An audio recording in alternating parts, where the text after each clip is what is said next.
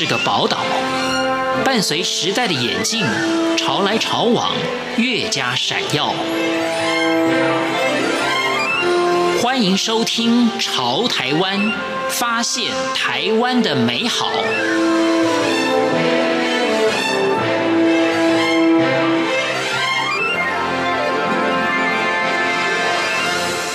各位亲爱的听众朋友，您好，我是李正淳。人的一生不可能永远都是平平顺顺的，在不同的人生阶段都会遇到或大或小的难关。中年危机这四个字，相信大家都不陌生。如果我们遇到了中年危机，是会忽然慌了手脚，还是会继续的寻找自己的另外一个梦想呢？今天我们访问到的对象郭喜斌老师，他是一位文史方面的专家。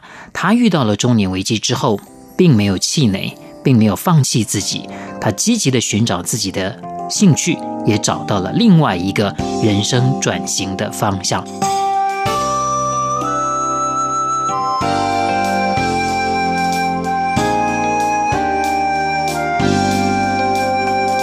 其实我在一开始接触，我是从那个我们台北市。台北市大龙洞的保安宫的古迹导览培训开始的，好，那从那个地方哈，从保安宫这边我也学到蛮多的这些啊东西。当然，那个师傅带进门，剩下的就靠自己。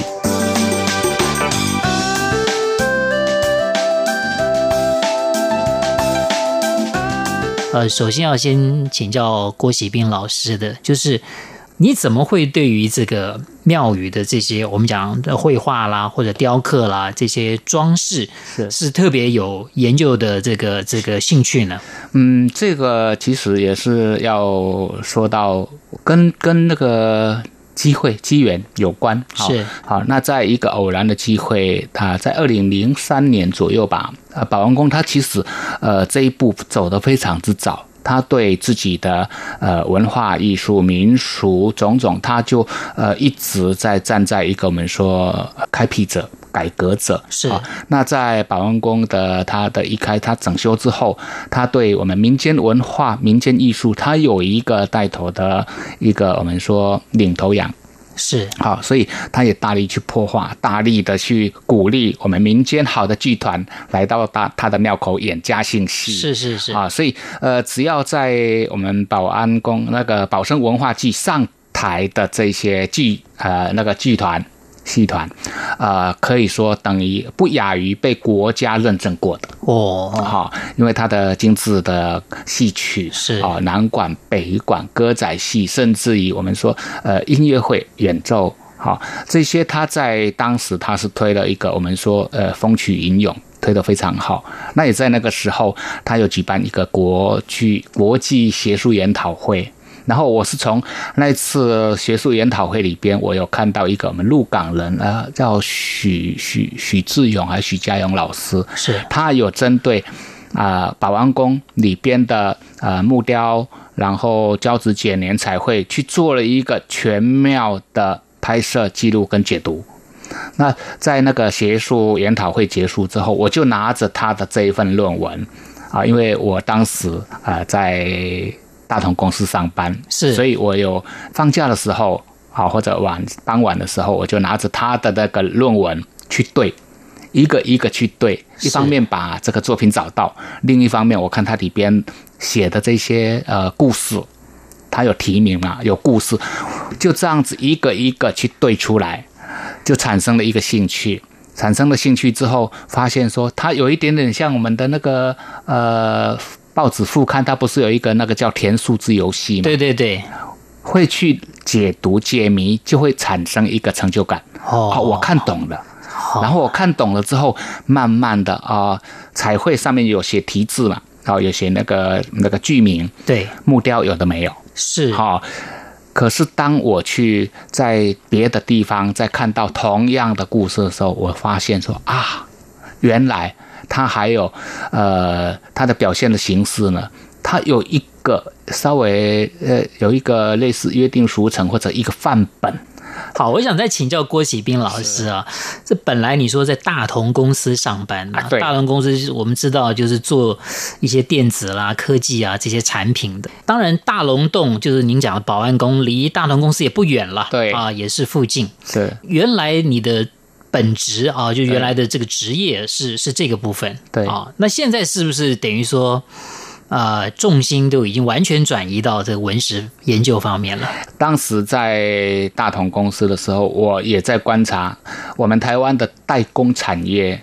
它从呃四零五零年代开始，呃非常多的这些工厂出来，到六零年代到七零年代的时候，其实我们的那个环保，然后呃劳工意识的抬头，对，好，所以他因为他。这个代工产业，他要的就是那个人力。那当这个他的人力成本上升了之后，有一些他就慢慢要寻找其他的地方开工厂。所以在七零年代，在台湾的七零年代之后，就两岸通了，哈，有一些就开始到中国大陆去设厂。那我在这当中呢，其实我也。啊、呃，我也在成为其中的一个叫什么，呃，优惠之前啊，这个转的有时候会让人不知所措，是哈。那有刚好在那一阵，那个二零零三是 SARS，呃，整个台湾，整个包括自己的工作，其实都面临一个非常大的一个转弯。对，好，那有时候转弯不是你自己的意愿，不是人力所能够去扭转，还是怎么样？就是不管你愿不愿，你都必须会走下这一步。好，那的到了这一步啊，所谓中年中年危机哈，那还真的危机耶。打开报纸的时候，呃，需要那个啥征才的哈，征才的那个叫年龄限制。当然，我们也不是那种说好吧坐以待毙的。我去考了华语导游，我带了将近两年。是，不过在那在带的这这这一段时间里边哈，有一个因为我自己的脚稍微有一点缺陷，好。我带的客人，他们都非常的爱护我、疼惜我，会舍不得我这样子跑上跑下。他说：“郭导，嗯，累不累啊？”我说：“还好。”好，那实际上累能能跟他跟他们讲吗？不可以，嗯、因为我们呃，其实我也是蛮呃那个自自尊心蛮强的。对对，我想说，我能够，我希望在担任这个职务的时候，我是用我的服务。这么说，我不卖同情牌。是是，好，因为我觉得那样子对。客人对我的客人是不公平的，他们快快乐乐出来玩，为什么需要来负担我这个心理压力呢？嗯哼，好，那但那另一个就是说，在我们的那个这个 shopping 的部分呢，啊，这个当然我们自己没那个能力来啊赚这个钱，我们也不能挡人财路。那刚好在那个关键的时刻呢，呃，出现了一个非常特殊的机缘，我居然跑到了这个。麦寮拱范公，跟他们一起完成了这个将役将役历史的调查。麦寮也是就是位在云林嘛，对啊，也就算是您的家乡。对，那这个拱范公是当时这个计划是你是怎么有机会去参与到的呢？那就在一个因缘巧合，就那一年啊，不晓得为什么啊，我特别闲。啊，那个过年除夕当然就办好自己的事情了哈，啊，家里的事都忙完了哈，初一大家一起出去玩啊，就走了几个庙，到了初三又走了一天，我发现说，我怎么突然间非常非常想去一个地方卖寮，是我在之前呃大概三十几年我没有到过麦寮一次，所以那天就突然间非常想说，哎，我怎么很想去。结果第二天去的时候，呃，在下车之前，我就跟我婶婶打一个暗号，我说哈，那个到里边你们啊，就是你们去拜拜，那我会开始拍照。我们约定一个时间，一个钟头就好，因为呢，呃，我只要你到庙里边去哈，你不跟我讲，我假如在那里氛围气氛可以，我可以拍上一天。就这样子，我到里边去，我发现了一个非常特殊的东西，我发现了。有非常精美的交趾陶，是。交趾陶，然后上面我又看到了那个用碗片，用然后他用毛笔字写着“承天启作”。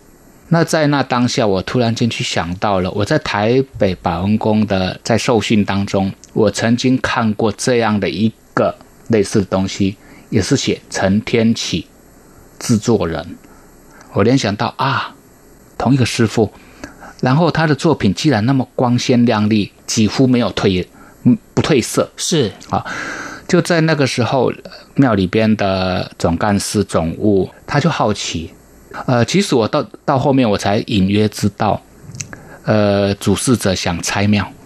可是想不到后面的，因为在地乡亲的一个自我文化的认同，居然被保留下来。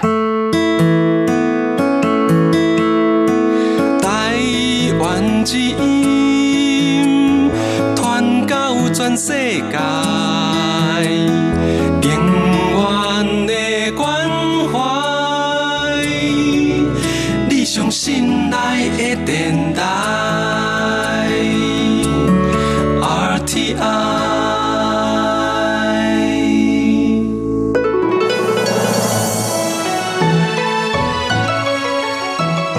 今天节目当中为大家访问到的是对于台湾的庙宇的呃一些装饰啊，这彩绘啊，一个非常研究的这个郭喜斌老师。刚刚前面呢，我们啊了解到了郭喜斌老师是如何啊对于这个研究的这个领域啊啊产生了这么大的一种使命感。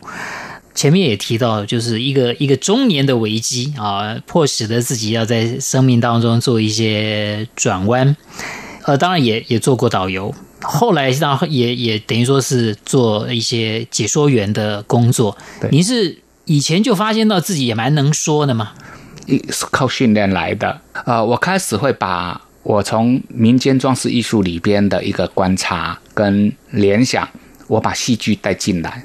我把戏剧带到，呃，在上课的时候，在分享的时候，我我甚至于还会用歌仔戏的调子把它唱出来啊，吸引当下，等于是在吵大家的睡眠。在这样的一个过程当中，我发现说互动很重要。好，那是不是在你这个工作上面，你对自己还有一些什么期许没有？嗯，这个部分其实我们。呃，也希望说能够在自己的生命历程里边，啊、呃，说啊、呃，至少做一点点，呃，我说不入仙人的的事情是好。那当然，呃，我们在台湾有一个民情风俗，就是这个庙它属于在地人的，在我来讲，我只是一个客人，好，我也不能够说这样子，呃，自夸自大说哈，啊、呃，我们去呼吁或者是怎么样悲悯，怎么这些，我认为都不需要。